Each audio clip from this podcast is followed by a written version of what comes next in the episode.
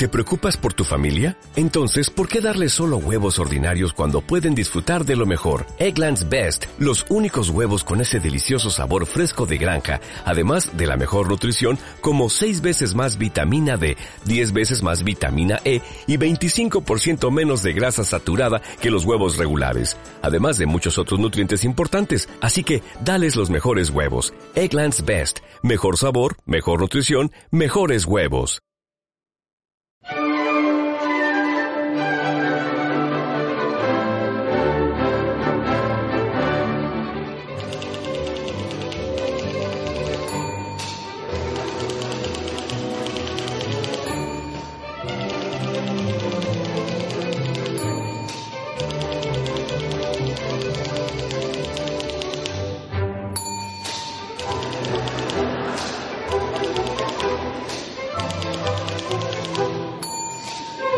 Buenos días a todos. Soy Karin Faber y me dirijo con mis socios Carlos García Visconti y Santiago Rayo desde Mira Radio a los emprendedores, a los que están al frente de una empresa y a los que se lo están pensando.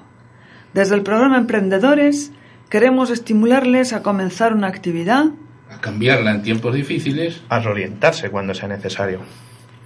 Todas las semanas abordaremos un tema, un sector, una actividad Daremos consejos concretos a cada problemática. Entrevistaremos en directo a alguna persona representativa del caso que tratemos. Contestaremos a las dudas o consultas que nos sean planteadas por los oyentes. Bueno, también hay un blog del programa y esperamos que se use para que al final los oyentes sean los que nos sugieran las siguientes emisiones. Finalizaremos el programa con un apunte de la semana.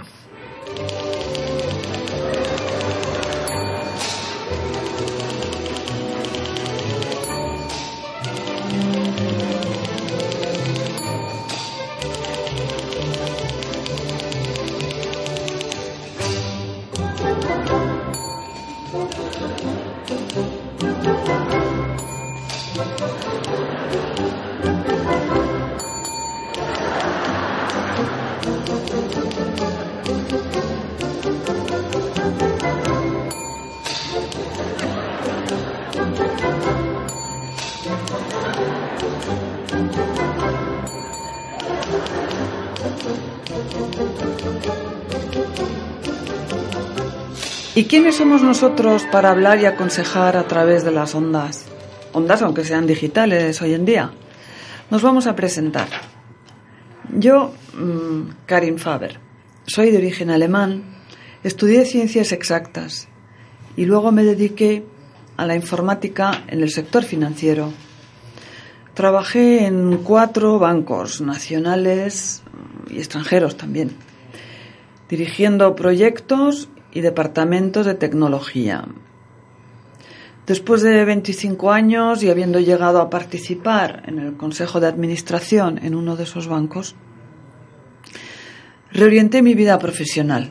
Me puse por cuenta propia. Trabajé como consultora autónoma, pero también creé una empresa unipersonal.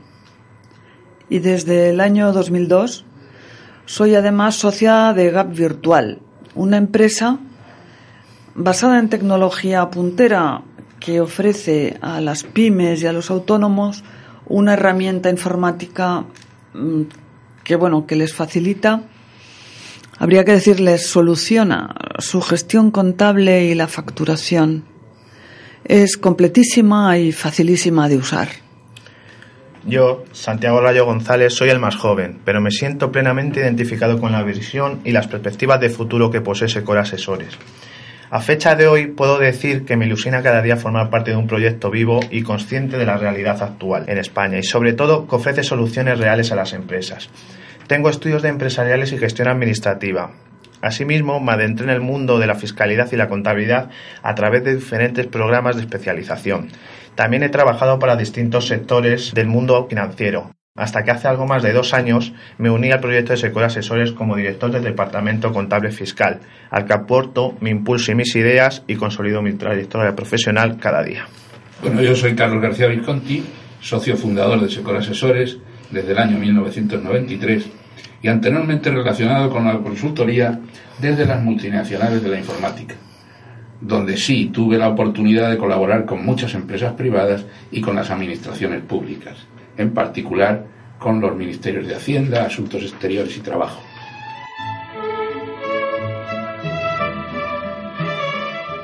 ¿Dónde estás?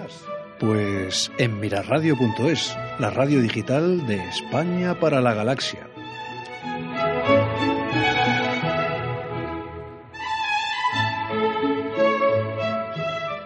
¿Y qué oyes? Pues el programa de emprendedores empresarios de Karim Faber.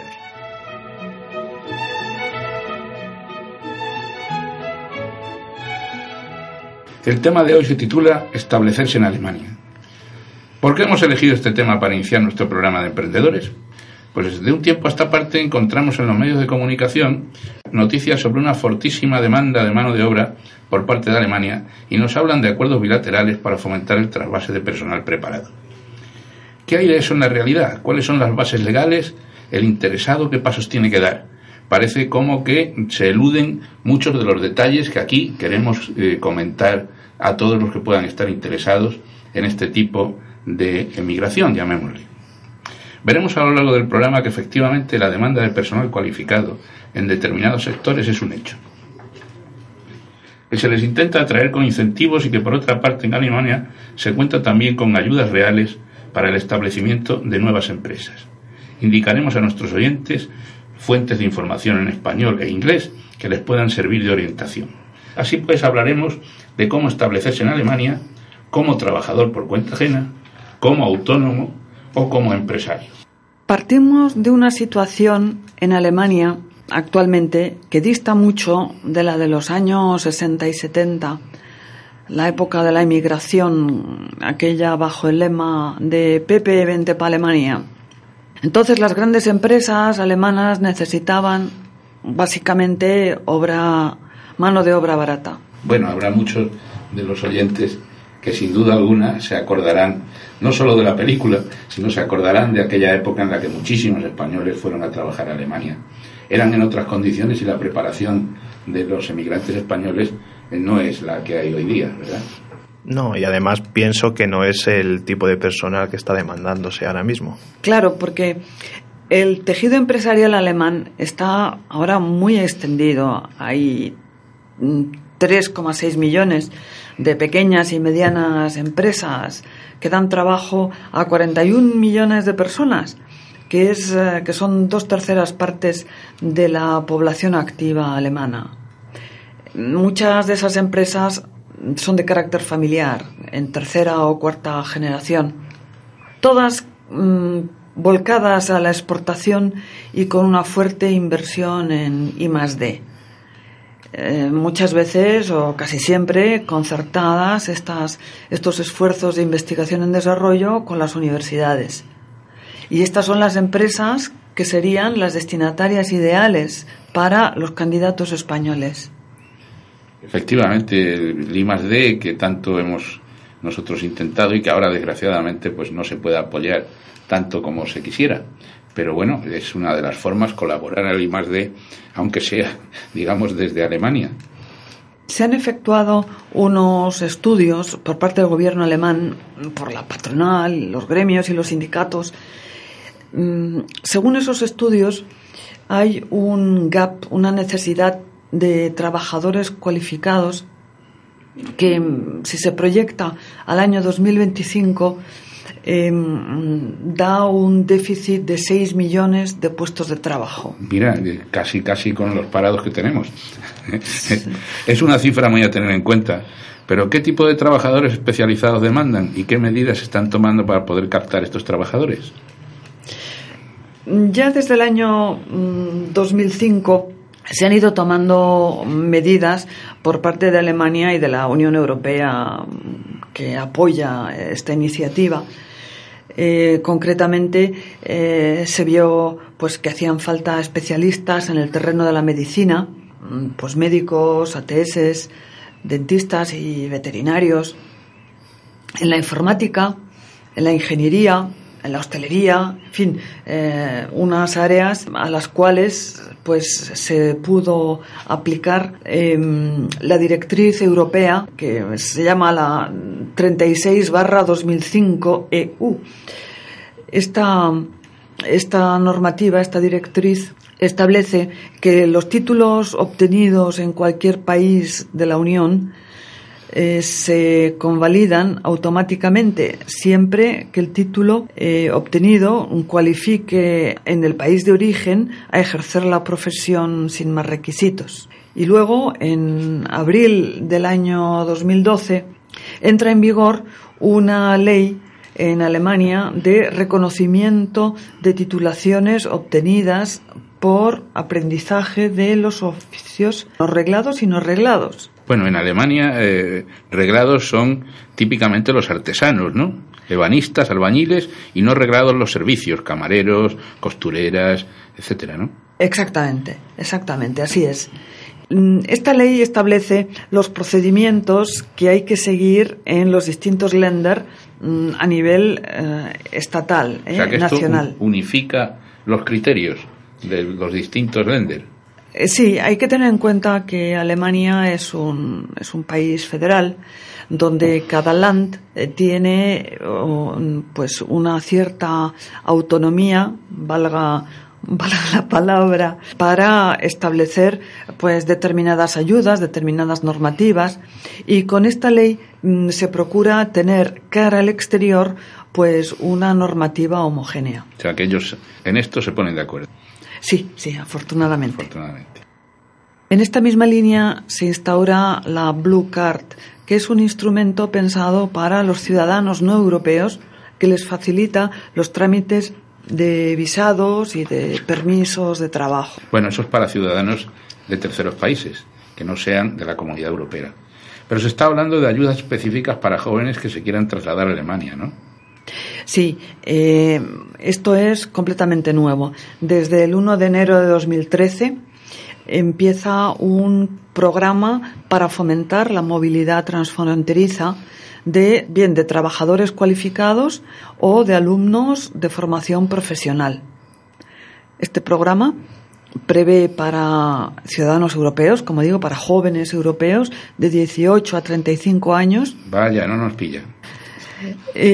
Pues no solamente establece el contacto selectivo entre lo que serían los candidatos para los puestos de trabajo y las empresas que los demandan, sino que cuenta también con fondos para subvencionar los cursos de alemán, para los traslados, para establecer vivienda, Me parece muy interesante esto que comentas, Karin, sobre todo para aquel personal cualificado y no cualificado que, no encuentre un modus vivendi en España.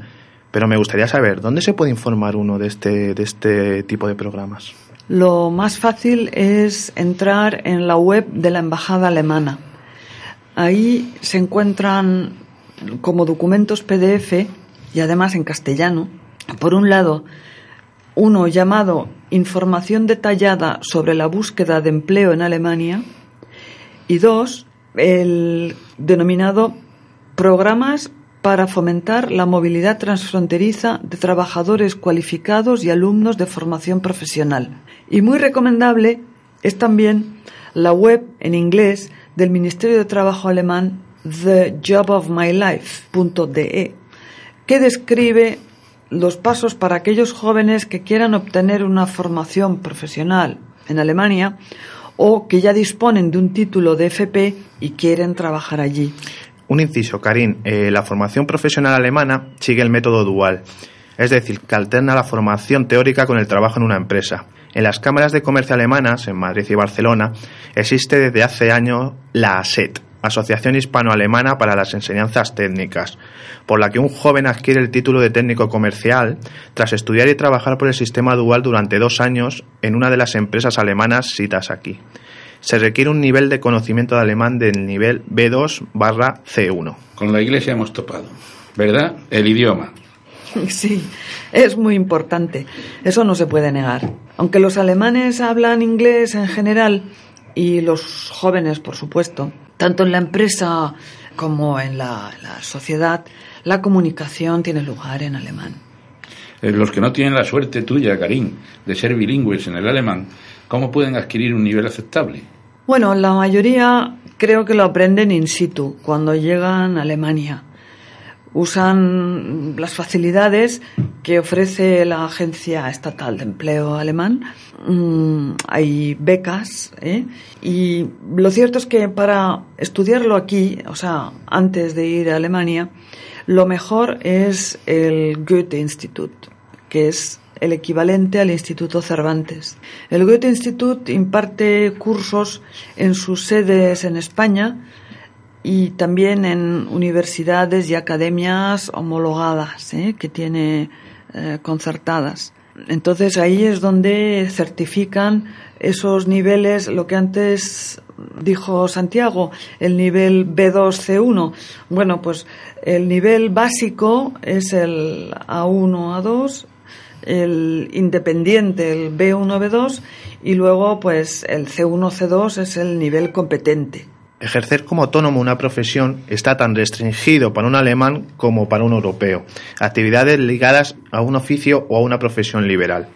Para ambientarnos, vamos a hablar con Javier Espinosa, un murciano que hace cosa de seis años se trasladó al norte de Alemania y allí montó un restaurante, en Kiel concretamente. Que muchos lo hacen. Bien, hasta aquí los que buscan empleo y los que quieren establecerse por cuenta propia, ya que este programa va dirigido a emprendedores, es nuestra parte estrella.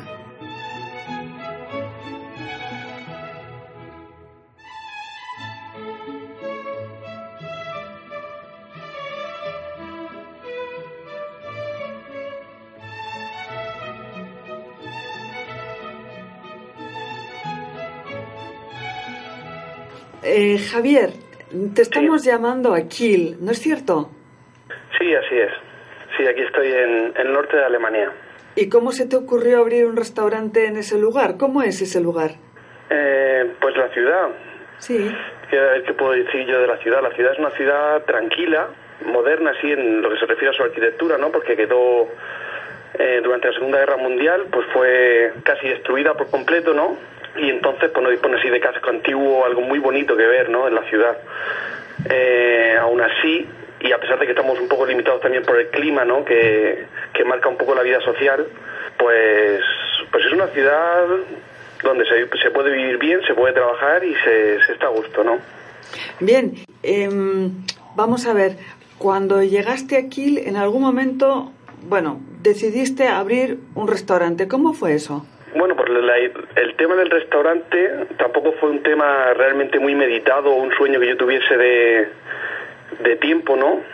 Fue un poco pues la necesidad de conseguir un poco más de dinero y de conseguir un mejor contrato, ¿no? De, de proporcionarme yo a mí mismo también las horas de trabajo, de yo también disponía de mucho tiempo libre, ¿no? Porque el trabajo también me escaseaba cuando llegué y entonces pues yo tenía muchas ganas de trabajar y de salir adelante, así que la mejor opción era pues proporcionarme yo mismo el trabajo. Así que, pues fue un poco la aventura, ¿no? Porque yo llevaba un año aquí en Alemania, no hablaba mucho tampoco del idioma y tampoco me había metido nunca en temas empresariales. Así que fue tirar un poco de valor y, y probar suerte, ¿no? A ver qué, qué podía sacar de allí. Javier, como sabes, hay muchos españoles que están pensando en irse con vosotros ahí a trabajar. Es una, parece una necesidad. Y hay una parte, digamos, de todo esto que nos gustaría que tú sí nos comentaras. ¿Cuánto trabajo te costó adaptarte? Hombre, pues trabajo me costó un poco el cambio de menta- o sea, de vida, ¿no? Aquí con relación a la vida que yo tenía en España, ¿no? Con mi gente, con mis amigos, un sitio que estaba bastante seguro, a llegar a una nueva sociedad, intentar hacerme a cómo son ellos, a su forma de trabajar, su forma de ver las cosas, ¿no? Y esos fueron a veces momentos bastante complicados, ¿no? Pero, pero bueno, eso es solamente cuestión de tiempo, ¿no? Y una vez que, que empiezas ya y que coges el ritmo, eh, uno se, se adapta a todo, el ser humano se adapta a todo. Yo, hombre, yo tengo la idea de que eh, los alemanes sí aceptan a los españoles muy bien dentro de su sociedad, dentro de su de sus ciudades, de, de su entorno amistoso, etcétera, etcétera. ¿Cuesta trabajo hacer amigos? No, eso para nada, para nada. O sea, es más bien un problema personal que uno tiene, ¿no? De, de cambiar de vida, más que que la sociedad, que tú te puedas sentir rechazado. O sea, jamás en mis años aquí, que llevo ya cinco años, he sentido rechazo por la sociedad alemana ni he sentido ningún tipo de marginación, ¿no? O sea, en ese sentido todo ha sido muy, muy sencillo. Los alemanes son gente muy correcta, que también aman mucho España y su cultura. Y, y siempre se han mostrado muy interesados por todo lo que se refiere a, a mi país, ¿no? Entonces, por ese lado ha sido todo, todo muy, muy fácil. Bien, Javier, y por el lado de los trámites, ¿fue complicado mm, tramitar lo de abrir el restaurante? Hombre, en mi caso es un caso particular porque yo llevaba muy poco tiempo aquí y eh, el idioma que yo tenía en aquel momento era bastante bastante pobre, ¿no? Entonces eh, fue todo dejarme llevar un poco, ¿no? Yo cuando tenía que ir a resolver cualquier tipo de trámite, pues llevaba un traductor o, o amigos que pudieran ayudarme. Eh, problema con lo que son realmente los trámites, muy pocos, ¿no? Muy pocos a nivel de conseguir eh, ir pasando todos esos requisitos que se requieren para poder abrir un, un, una empresa, ¿no? O montar una empresa aquí. Esos fueron simplemente pues burocracia, aquí en Alemania pues es muy amplia y fue pues cuestión de tiempo y de un poco de paciencia, pero problemas legales y, y problemas que tener que solucionar continu continuamente muy pocos, muy pocos. Bueno, eso fue hace ya unos años. Sí. ¿Ahora crees que es más fácil? Actualmente, pues sinceramente no estoy muy muy al tanto, no si han habido cambios a la hora o ayudas y tal sobre en temas eh, económicos, ¿no? Que te puedan ayudar a fomentar también la creación de, de empresas, Mm. pero eh, no sabría qué decirte. Bueno, eh, sí, es, las hay. Hay bastantes iniciativas en Alemania para, eh, para los que quieran emprender una empresa nueva, pero, pero bueno, como al fin y al cabo eh, no es tu caso, pues tú dime una cosa, ¿tú estás contento? ¿Volverías a hacerlo? Eh, Pues eso por supuesto, por supuesto, nunca, o sea, en estos años jamás he tenido una sensación de arrepentimiento de, de haberme lanzado demasiado pronto a, con esta con esta iniciativa, ¿no? Entonces, yo todas mis experiencias han sido positivas, ¿no? Y aprender un poco todo el mundillo de empresarial, el eh, todo lo que supone ir pasando trabas, ¿no? Y esfuerzo, eso son cosas que siempre se me van a quedar, ¿no? Y la empresa podrá acabar, podrá terminar su ciclo, pero todo el aprendizaje y todo lo que el bagaje que tengo con gracias a eso siempre me va a quedar, así que jamás me puedo arrepentir. En un futuro quizás, pues si la situación se vuelve a dar como la que yo tuve en aquel momento de necesidad de empleo, de poder, de generarme yo mismo mi propio empleo, eh, si vuelvo a tener esa necesidad, pues es posible que sí volviese a hacerlo. O sea que, que desde luego yo recomiendo, recomiendo embarcarse en esa aventura. Bueno, las experiencias, eh, lógicamente hay algunas que son buenas, otras son malas, pero por lo que, por lo que nos transmites, parece ser que tus experiencias han sido más buenas que malas. Entonces, oye, por ese lado, pues me alegro mucho, pero eh, como sabes, pues va a haber más gente que va a tener que tomar estas determinaciones en una situación, digamos, de, digamos, de preparación diferente a la antigua migración alemana, pero esperemos que todos pues tengan un recorrido por lo menos de una experiencia, digamos, satisfactoria y experiencia a fin de cuentas. Por supuesto, eh, hombre, yo también soy de la idea, la idea de, de que cuando uno tiene poco, también tiene poco que perder, ¿no? Entonces, en determinadas eh, situaciones, eh, ¿por qué no arriesgarte, ¿no? Y, y probar. Así que, no sé, me gustaría también poner el lado negativo de todo esto. Yo, por suerte, no lo he vivido, pero el que no lo intenta tampoco, tampoco lo consigue, ¿no?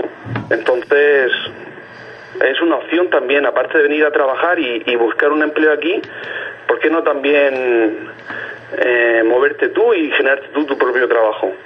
¿No? Entonces, merece la pena. Por lo menos intentarlo, ¿no? Eh, buenos días, Javier. Soy Santiago.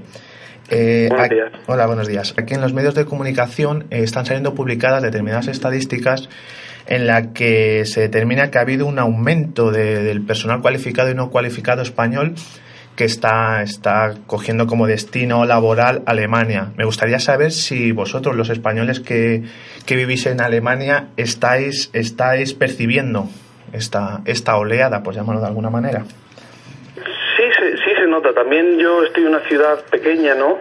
Y, y el número de españoles tampoco es muy amplio, pero pero sí se cada vez se ven más y más gente buscando trabajo y intentando ganarse aquí la vida sí sí se sí se percibe sí bueno en agradecimiento les hemos dejado que nos ganen los partidos de fútbol no está mal no lo de los partidos de fútbol. Sí, recientemente. Ha sido un poco, ha sido un poco duro. Ha, sido un poco, duro, ¿verdad? Los partidos de fútbol de la, de la Liga de Campeones de la semana pasada fueron un poco complicados aquí, ¿no? Sí, ¿verdad? Eh, pero de la selección española estamos contentísimos. Eso sí, eso sí, que no falle, la roja que no falle.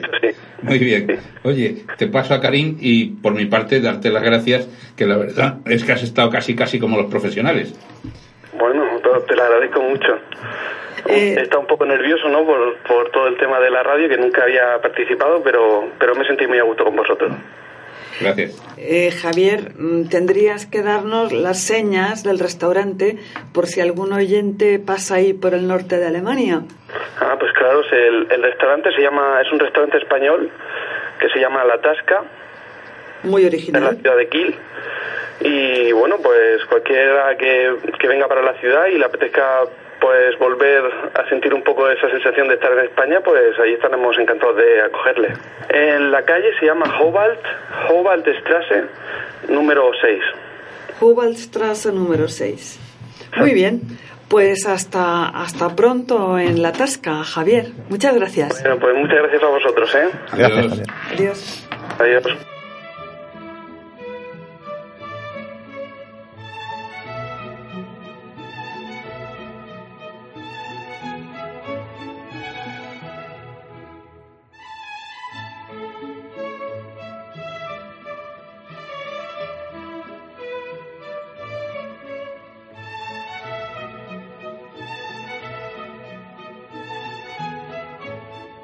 Agradecemos a Javier la franqueza con la que nos ha hablado y resumimos los trámites que hay que seguir y los que él, sin duda, siguió también. Las condiciones para abrir un restaurante son idénticas para un ciudadano de un país de la Unión Comunitaria que para un alemán. Primero, hay que registrar en la Delegación de Industria del municipio la actividad.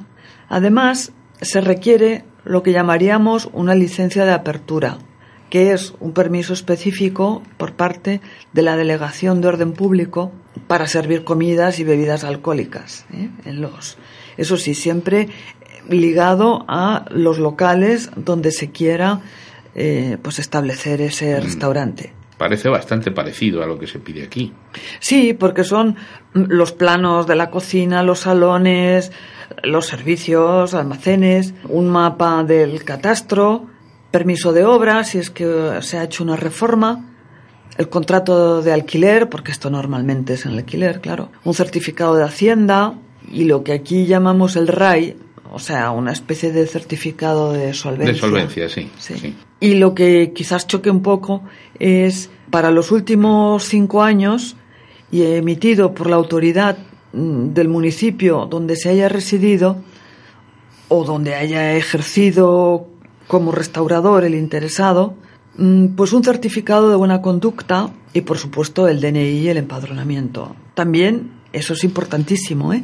es imprescindible registrarse en la Cámara de Comercio local. Por la referencia que, que tenemos, las cámaras de comercio alemanas son altamente eficaces y parece que están en una disposición de ayuda muy a tener en cuenta. Para generalizar el procedimiento a cualquier actividad autónoma que se quiera ejercer en Alemania, diremos que, en primer lugar, ha de dirigirse a la Cámara de Comercio o Cámara de Artes y Oficios de la región o ciudad en que se resida o se vaya a residir. Allí nos indicarán si ha de darse de alta en actividades industriales, como hemos visto en el caso hostelero, o si puede ejercer como profesional independiente, lo que todos conocemos como freelance. Esto tiene menos requisitos burocráticos, pues basta con un NIF, solicitándolo en la agencia tributaria local y un seguro médico para poder iniciar la actividad. En el caso de una actividad industrial, ha de darse de alta en la Delegación de Industria del municipio. Ella se encarga de canalizar los documentos pertinentes a los demás organismos, Hacienda, Mutual Laboral, juzgados, etc. Y como ya indicamos, es indispensable afiliarse a la Cámara de Comercio o a la Cámara de Artes y Oficios y declarar a la Delegación de Hacienda las liquidaciones mensuales de IVA y anualmente los estados contables, con balance, cuenta de pérdidas y ganancias, inventario e inmovilizado. Ahora vamos a dar otro saltito todavía más cercano, digamos, a los emprendedores. Vamos a enfocar a las empresas mercantiles que compararemos con las nuestras, indudablemente.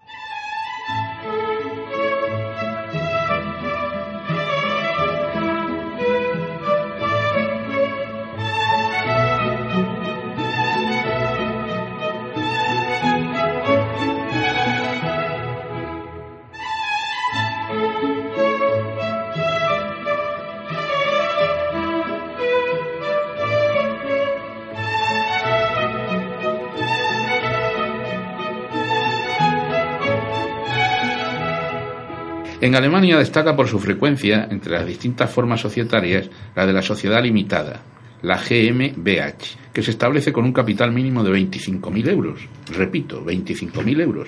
Y es equivalente, menos en este último detalle del capital, a la SL que conocemos, pero que en España requiere solo 3.000 euros de capital. Pero desde el año 2008 es posible crear una sociedad emprendedora, la UG, Unternehmergesellschaft, que puede iniciar su andadura con unos trámites simplificados y un capital inicial de solamente un euro. Eso sí, no le estará permitido pagar dividendos hasta sumar, a través de los beneficios que vaya logrando, el capital de 25.000 euros. Parece interesante esta, digamos, esta aplicación de lo que es la ayuda a emprendedores. Indudablemente no es que las, los 3.000 euros sean una barrera muy elevada en España, pero esta mm, filosofía de ayuda parece muy interesante. Sí, podría aplicarse también aquí, por ejemplo, pero en fin, estamos hablando de Alemania. La sociedad anónima eh, en Alemania tiene, bueno, pues sus propias peculiaridades, pero en esencia es como la sociedad española que conocemos aquí. No vamos a entrar en describirla, pero sí debemos mencionar la posibilidad de establecerse como sucursal de una empresa española lo que conocemos, Karen, como establecimiento permanente. Exactamente. Ahí los, los requisitos mm, son pocos.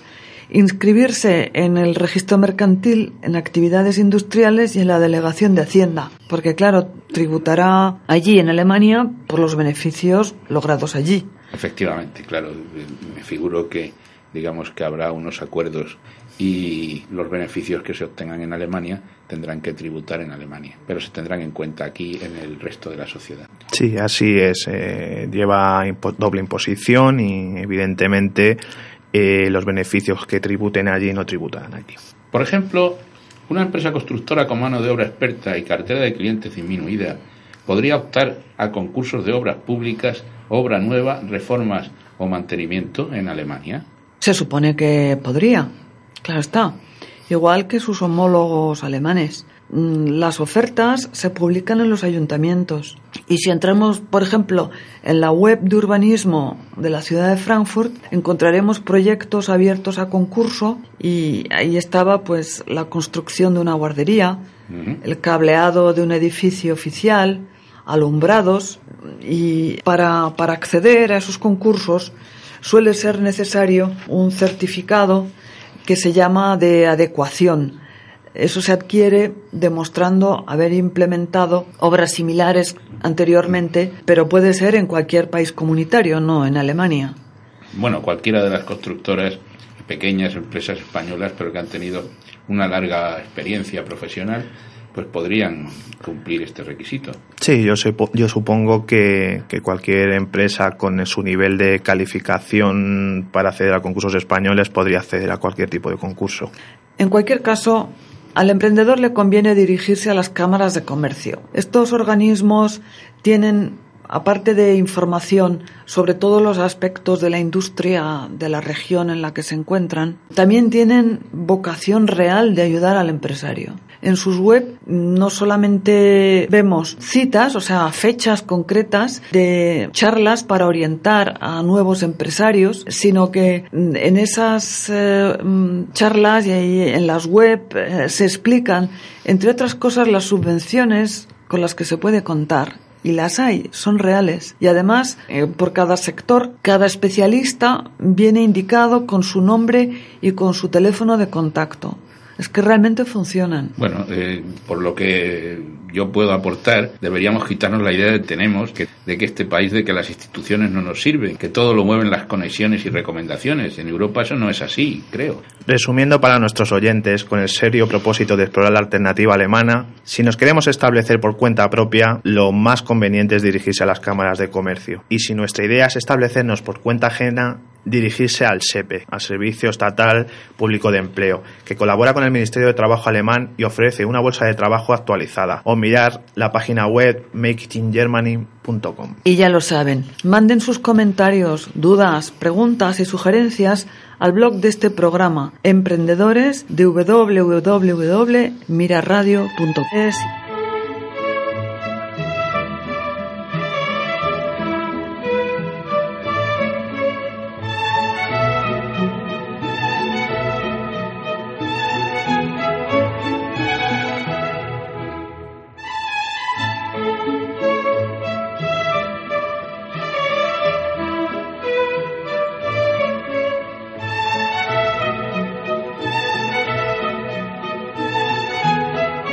Ahora, nuestro apunte de la semana. No podemos empezar un programa de emprendedores sin hacer un especial hincapié en el Real Decreto Ley 4-2013 de medidas de apoyo al emprendedor.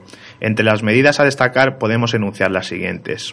Extender los programas formativos dirigidos a la obtención de certificados de profesionalidad y compromiso de contratación. Una tarifa plana para jóvenes autónomos. Se establece una cuota mínima de 50 euros durante seis meses para las nuevas altas de jóvenes autónomos a la seguridad social. Creación de oficinas de referencia en los servicios públicos de empleo especializadas en el asesoramiento al emprendedor. Micropymes y autónomos que contraten de forma indefinida jóvenes disfrutarán de una reducción del 100% en las cuotas de la seguridad Reducciones en las cuotas de la seguridad social de hasta un 50% para que los jóvenes puedan tener su primera experiencia profesional vinculada a su titulación. Y así una serie de medidas. De esto y más hablaremos en nuestra próxima emisión, el miércoles que viene.